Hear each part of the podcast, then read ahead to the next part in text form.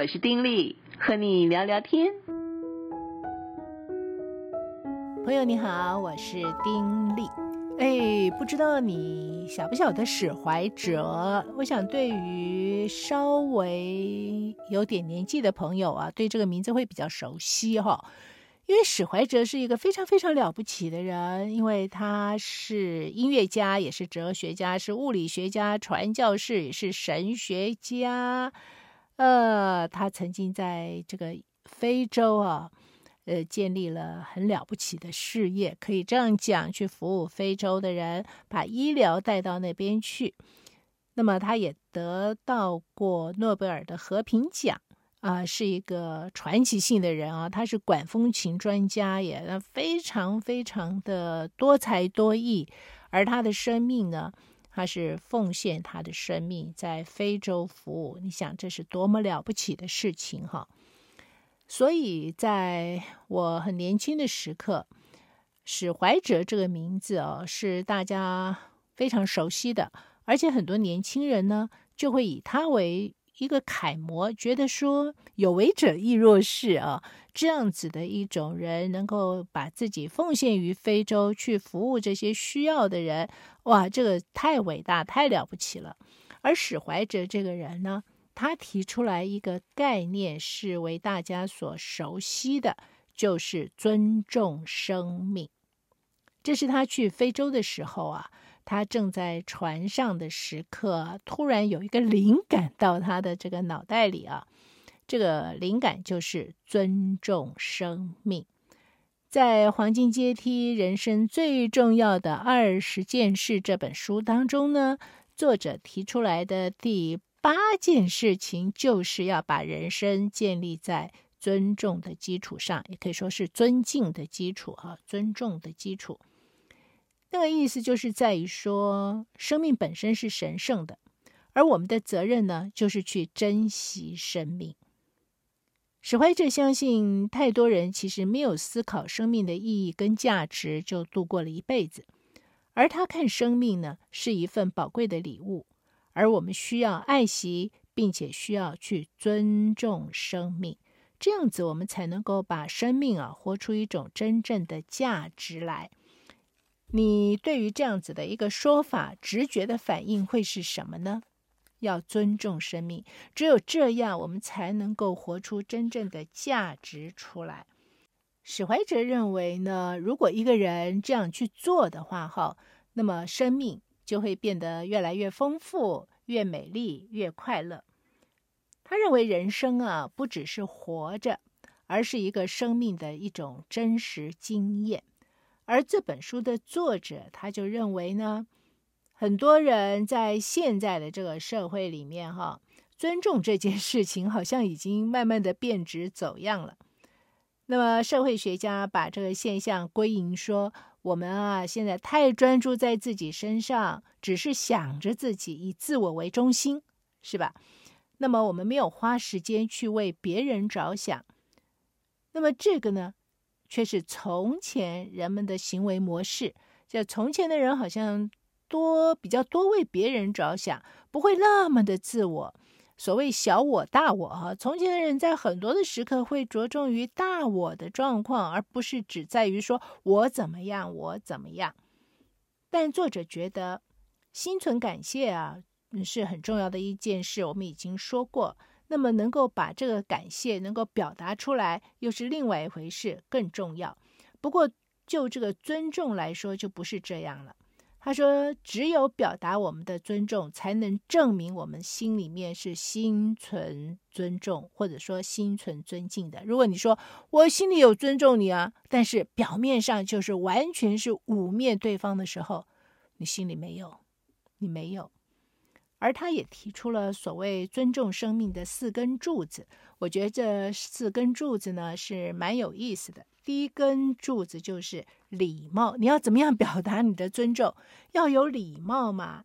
如果没有好的礼貌的话呢，这个萧伯纳说了，人类社会将变得无法忍受。因为每个人如果都毫不讲理，非常的粗鲁，那这个社会会是什么样子呢？整个社会的氛围又是如何呢？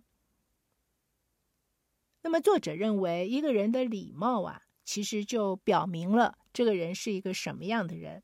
而透过我们对待别人的方式呢，也可以让别人认识我们是一个什么样的人。那么他举了一个有名人的话啊，这个人这个话怎么说的呢？这个人是在一千七百年时代，这个英国的一个政治家叫做博尔克。他说：“礼貌啊，比法律更重要。”那换句话讲，就是说，如果我们都向别人表达尊敬体贴。那么就不需要法律来约束规范我们的行为了。如果我们懂得彼此去尊重，那整个人生就会更美好了嘛，对不对？确确实实是这个样子。那当然，基于人性当中呢，某一些的弱点，我们就是没有办法对别人完全的尊重。我们常常就是以自我为中心在这边过日子，对不对？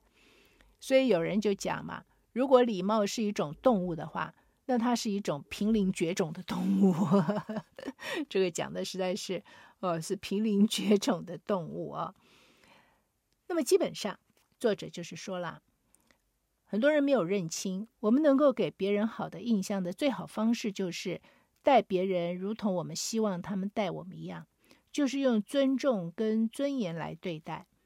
哦，我们如果对别人有礼貌，这个世界会更好，我们自己也会更好。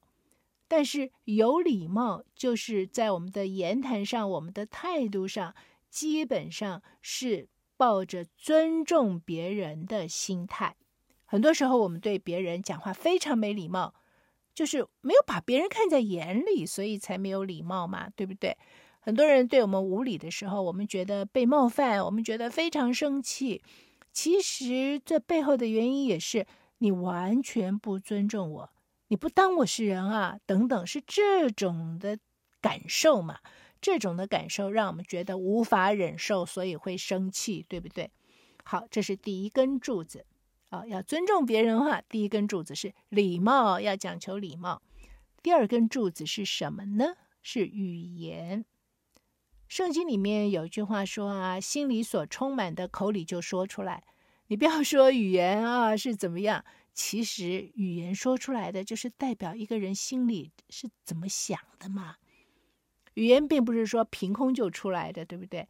我们所说出来的话，啊，其实就流露出来我们自己心里面的所思所想。我们的言语，就是说我们一开口，其实就会流露出来一些我们自己是一个什么样的人。所罗门王是大家所说的这个智慧之王了啊，他就曾经说过：“智慧人的口说出和善的话，愚昧人却被他口中的言语所耗尽。”所以，言语对一个人来说，那是非常非常重要的。如果我们懂得说，好好的检查我们的言语怎么样显明了我们自己的话，我们可能就会变得更有智慧了。很多时候，我们不太注重我们的言语，我们老是说一些抱怨的话。哎，这也是很奇怪哈，为什么我们老是说抱怨的话哦？那那个作者是老师嘛，所以他在担任教职呢，他常常啊，他会把学生分成小组来实验，说，哎，大家口头沟通的方式，而且呢。把这个我们平常所说的话呢，分成正面跟负面。所谓正面，当然是表示什么赞美啊、真诚的称赞啊、鼓励啊、感谢啊等等啊，这些是属于正面的言语。负面的言语就是表示说粗话呀、压抑啊、尖锐的讽刺啊、辱骂呀、嘲笑啊、抱怨啦、啊、等等等等哦。然后呢，他要学生讨论说，在平常的生活当中比较容易。听到哪一项的言语，哎呀，答案一定是千篇一律，就是负面的那一项。而且呢，大多数的学生也承认说，自己嘴巴里面讲出来的言语呢，通常也是负面多于正面。为什么呢？作者觉得最主要的原因就是我们的抱怨胜过我们的感谢嘛。所以我们在讲到人生重要的二十件事当中，之前我们就讲过感恩感谢是多么重要。如果我们的抱怨多过感谢的时候，我们就会把注意力集中在人生错误的一面上。我们嘴巴里所说的言语，基本上就往往都是负面的。作者说他自己是花了很久的时间才学会仁慈言语的重要性。他发现这个的重要，他开始要自己去学习。他开始努力改进自己的言语的时刻，他也察觉出来说，那些他敬仰的人，他们往往是不断的用正面跟悦耳的言语。好人会谨慎的选择他的言语。而且对自己口中的话会非常敏感，有时候不小心讲错了话，会立刻有所察觉，可能就跟对方道歉，或者是哎，去弥补过来。但是如果不属于智慧人的话，往往啊讲话就不经过大脑，什么话都是冲口而出，不仅是会冒犯别人，甚至会带给别人极大的伤害，哦。那伤害了别人，有时候还不知道，这实在是很糟糕的一件事情哦。好了，这是第二根柱子，除了有礼貌之外，要注重言语。第三根柱子就是讲到所谓的尊重规则，就是要守规则、守规矩。如果说一场这个足球比赛里面完全没有规则，那会怎么样？很混乱，可能会造成某些灾害，对不对？那如果说有规则，但是呢，只有一方遵守，另外一方根本就不遵守，那又会如何？对不对？其实，事实上，在社会当中，我们都有规则跟法律来建立某种公平。如果说社会里面缺乏了这些规则，没有任何的法律，其实社会会大乱的。那么，当然有人会觉得说，干嘛要有这些规则啊？有那么多的规则，到处都是受限制，然后跟我们的所谓成功又没什么关系，干嘛一定要守啊？是不是有人会这样想？应该会有哈。但是想想看呢，对啊，如果打一场网球根本就没有规则，那会怎么样？如果我们把钱存在银行里面，也没有什么规则哦，我们存进去了，银行的人说用就用了，反正没什么规则可守，那又会如何呢？所以，作者认为，遵守我们社会的规则或者是法律，只不过是表达我们对别人权利的考虑跟尊重，这也是一种诚实的表现。所以，我们会怎么去称呼那些不按规则玩游戏的人？我们可能就叫他是骗子啊，是老千、小偷等等，对不对？很多人会说：“哎呀，规则不定了，规则不就是为了打破的吗？”你有没有听过？有，对不对？哼，很多人真的是这样想哦，但作者不赞成这种看法。他觉得制定规则不是为了打破它，而是要大家尊重这些规则，而且并不是大家都破坏规则，呃，只是有些人破坏了而已。不要觉得说，哎呀，大家都破坏，我干嘛要遵守？没有那么多人破坏规则。一个规则定下来，其实大多数人还是遵守的，否则我们社会就乱了哦。那么遵守规则呢？他认为是代表我们就是要公平的游戏，也表示当大家都遵守的时候，其实人生会比较单纯，也更和平一些。在所谓尊重啊，在人生里面建立尊重的基础上面，尊重的四根柱子，要守规则是其中之一。如果大家都不守规则，其实说实在话，没有什么尊重可言。第四个柱子是什么呢？就是珍惜差异。有一句话说：“只要我们假定每一个个体是宇宙的中心，那真理就永远不会证明了。”是，而每个人都是中心，别人都是错的，只有自己是对的，那还得了啊？但是人往往呢，就是很喜欢论断别人。啊，总是看别人不顺眼，总是觉得别人做的是错的，很容易的，我们就会批评别人。大概很多人都有这样一个问题吧，就是喜欢批评别人。所以就有人说啊，能够不批评别人，跟想要批评别人，这两个基本上是一个征战啊。哦，一定要很警觉，然后我们努力的要克服自己哦，不要随便去批评别人，我们才能不批评，否则我们很容易批评别人。啊、听到某个人唱歌，有时候我们说：“哎呀，怎么怎么气都不足啊，咬字又不准，对不对？”我们就会去批评人家。看到任何的事、任何的人，往往我们都会用一种批评的眼光去论断别人。事实上，为什么是这个样子呢？往往的这个中心点就是在于我们都以自己为中心。我们都是从自己的角度往外面看，又常常把事实跟自己有限的了解混淆在一起。每个人其实都很有限，对于很多的事情，我们其实并不能够全面的理解。但是所谓这个以管窥天嘛，我们就是以自己有限的眼光，我们就是论断这个事情就是怎么样，就是怎么样。我们不要觉得说，哎呀，在这个井里的青蛙呀，只看到头上的天啊，就以为如何，觉得他实在太傻太笨了。可是常常我们就是这样子啊，我们所知道的也不过就是我们头上的这片天，我们所知的实在有限。大多数的事情，其实我们是无知的，我们根本搞不清楚。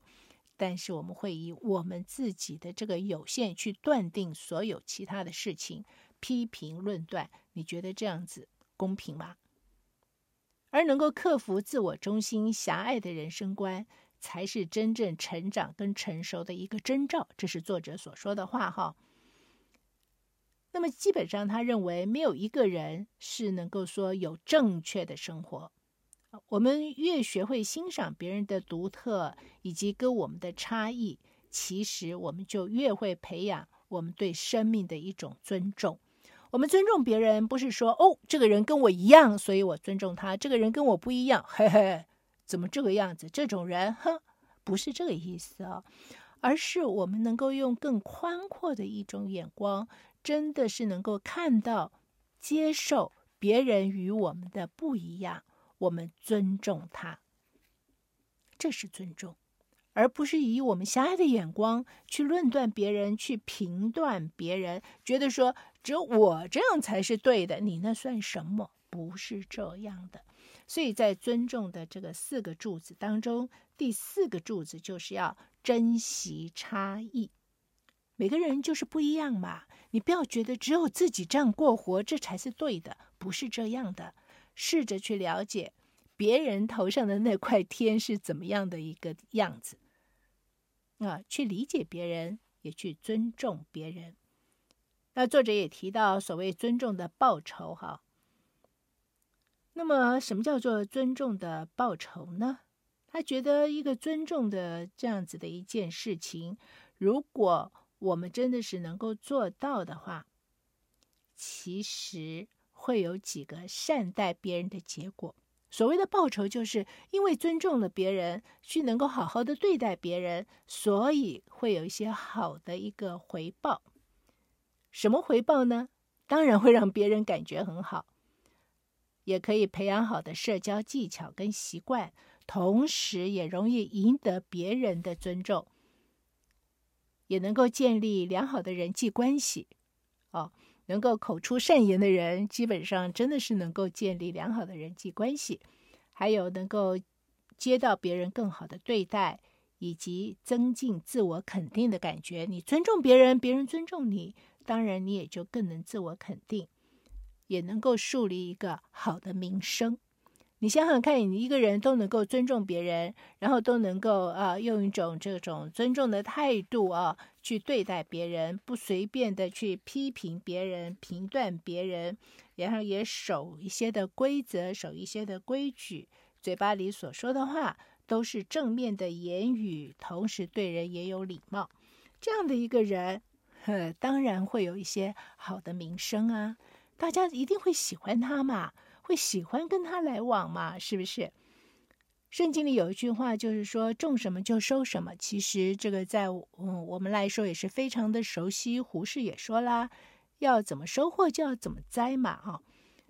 那么作者就觉得尊重比其他的东西更能让我们在人生当中种下丰富的收成。